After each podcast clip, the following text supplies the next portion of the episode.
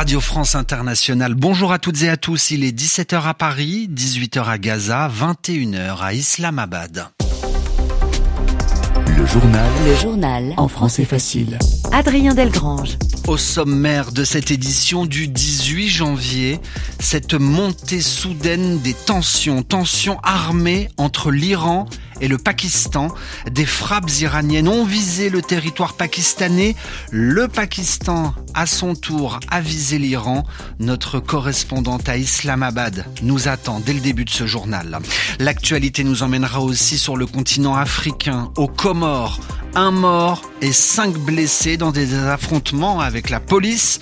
L'opposition comorienne appelle la population à manifester demain pour dénoncer la victoire du président sortant Azali Assoumani. Et puis enfin en France, le transfert de Neymar au PSG examiné à la loupe. Le ministère français des Finances a reçu ce matin la visite des policiers, nous expliquera Nicolas Feldman. Voilà pour les titres, soyez les bienvenus. L'Iran et le Pakistan se tirent dessus. Le Pakistan n'aura pas attendu pour répliquer. Moins de 48 heures après des frappes conduites par l'Iran dans la province du Baloutchistan, le Pakistan a annoncé aujourd'hui avoir mené une série de frappes militaires contre des caches terroristes dans le sud de l'Iran. Le bilan s'élève à neuf morts, dont des femmes et des enfants, selon la télévision publique iranienne. Nous sommes en ligne avec Sonia Ghezali, notre correspondante au Pakistan, à Islamabad. Cette brusque montée de tension inquiète. Sonia, quelles sont les conséquences d'une telle riposte pakistanaise? Eh bien, sur le plan diplomatique, c'est l'escalade puisque le premier ministre par intérim du Pakistan a décidé d'écourter sa visite au Forum économique mondial de Davos. En Iran, le chargé d'affaires pakistanais a été convoqué par les autorités iraniennes Hier, le Pakistan avait rappelé son ambassadeur à Téhéran, exigeant aussi que l'ambassadeur d'Iran en déplacement à l'étranger ne revienne pas au Pakistan. S'il y a eu dans le passé des escarmouches à la frontière entre l'Iran et le Pakistan, jamais de telles frappes n'ont été menées par Islamabad sur le sol iranien au Pakistan, on craint désormais d'être entraîné dans un conflit plus large au Moyen-Orient. Le Pakistan est plongé dans une crise politique et économique et fait face à de nombreux défis sécuritaires. Islamabad n'a pas les moyens de s'engager sur un front à l'extérieur alors que la situation sécuritaire à ses frontières avec l'Afghanistan et l'Inde est très délicate. Merci Sonia, Sonia Ghezali en direct d'Islamabad, capitale du Pakistan pour Radio France Internationale. Seront-ils entendus les députés eurodéputés réclament un cessez-le-feu permanent à Gaza. Le Parlement européen, réuni à Strasbourg, appelle dans un texte à un arrêt des combats permanents et à la reprise des efforts vers une solution politique, à condition que tous les otages soient immédiatement libérés sans condition et que l'organisation terroriste du Hamas soit démantelée. L'actualité euh, nous amène à présent en Amérique du Sud, plus précisément en Équateur. Après l'assassinat d'un procureur hier, l'homme de justice enquêtait sur les gangs lorsqu'il a été abattu en pleine rue. Aujourd'hui, l'armée a décidé d'investir une prison. L'armée et la police équatorienne ont lancé une vaste opération dans le complexe pénitentiaire de Guayaquil par ailleurs, deux hommes soupçonnés d'être impliqués dans l'assassinat du procureur ont été arrêtés. RFI à Paris 17h05 en Europe. Cette grève aujourd'hui en Irlande du Nord, la plus grande jamais vue selon les syndicats. Enseignants, infirmiers, agents des transports, au total 170 000 personnes ont décidé de ne pas travailler aujourd'hui en Irlande du Nord. Cela représente tout de même 80% des fonctionnaires. Reportage Clémence Pénard.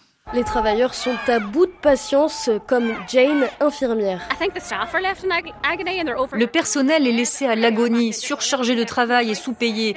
La situation est devenue critique. Nous sommes vraiment dos au mur, nous n'avons pas d'autre choix. Et il est important de réaliser que ce n'est pas seulement pour les personnes qui manifestent aujourd'hui. Nous sommes là pour tout le monde en Irlande du Nord, pour avoir des salaires équitables et pour nous assurer que ces services essentiels comme l'hôpital peuvent continuer à prendre soin des gens. Adam, lui, prof à Belfast, Belfast voudrait la parité salariale au Royaume-Uni. Nous voulons la même chose pour les gens en Écosse, en Angleterre, au Pays de Galles et ici. Tout repose sur le secrétaire d'État. C'est lui qui détient le chèque et c'est à lui de distribuer l'argent aux services publics.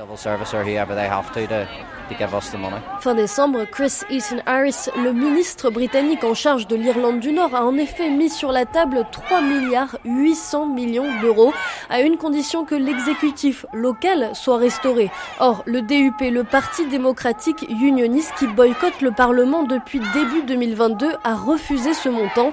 Anne syndicat Unison dénonce cette paralysie politique. Nous sommes pris en otage et nous ne pouvons pas accepter ça. Nous voulons que les institutions, que le gouvernement soient rétablis. Et Anne avertit, la mobilisation se poursuivra jusqu'à ce que la situation soit résolue. Clémence Pénard, Belfast, RFI. La situation toujours très tendue aux Comores. Manifestants et forces de l'ordre se sont encore affrontés aujourd'hui, notamment à Moroni, la capitale. Une personne a été tuée cinq autres blessés. Le mouvement de protestation a débuté hier après l'annonce des résultats de l'élection présidentielle.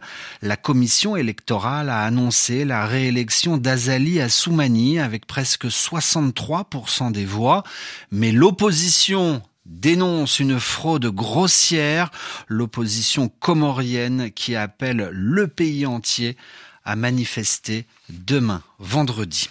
Les Nations Unies annoncent qu'un avion de transport humanitaire s'est écrasé ce matin dans le sud-ouest de la Somalie. Bilan un mort et deux blessés. L'appareil transportait une cargaison humanitaire du PAM, le Programme alimentaire mondial. Il est sorti de la piste au moment de son atterrissage dans la localité d'El Bardé. Une enquête a été ouverte pour éclaircir les circonstances de l'incident. Souvenez-vous, c'était le plus gros transfert de l'histoire du football. Nous sommes à l'été 2017. Le joueur de football Neymar quitte le FC Barcelone, s'engage au Paris Saint-Germain pour la somme record de 222 millions d'euros. Mais sept ans plus tard, la justice française s'interroge. Le PSG aurait-il obtenu des faveurs? Se serait-il arrangé pour éviter de payer à l'État français des dizaines de millions d'euros supplémentaires Nicolas Feldman, bonjour. Bonjour. Des perquisitions ont été menées aujourd'hui. Ah oui, des policiers, des juges ont visité des bureaux du ministère de l'économie et des finances. Ils recherchaient des documents. Les enquêteurs se posent en fait une question. Oui ou non, le PSG, le PSG a-t-il reçu de l'aide? S'est-il arrangé pour payer moins d'impôts lors de la signature de Neymar au PSG L'affaire, elle remonte à l'été 2017. Le PSG rêve de recruter la star brésilienne du transfert, 222 millions d'euros. Mais voilà, le club réalise qu'en plus de cette somme, il pourrait devoir payer des dizaines de millions d'euros de plus à l'administration fiscale. D'après le site d'information Mediapart, l'ancien directeur de la communication du PSG aurait alors contacté des responsables politiques pour l'aider à payer moins d'impôts sur le transfert de Neymar. Les journalistes publient aussi des messages dans lesquels le ministre du budget de l'époque, Gérald Darmanin, semble donner son accord. Ce sont tous ces éléments aujourd'hui qui interrogent les policiers.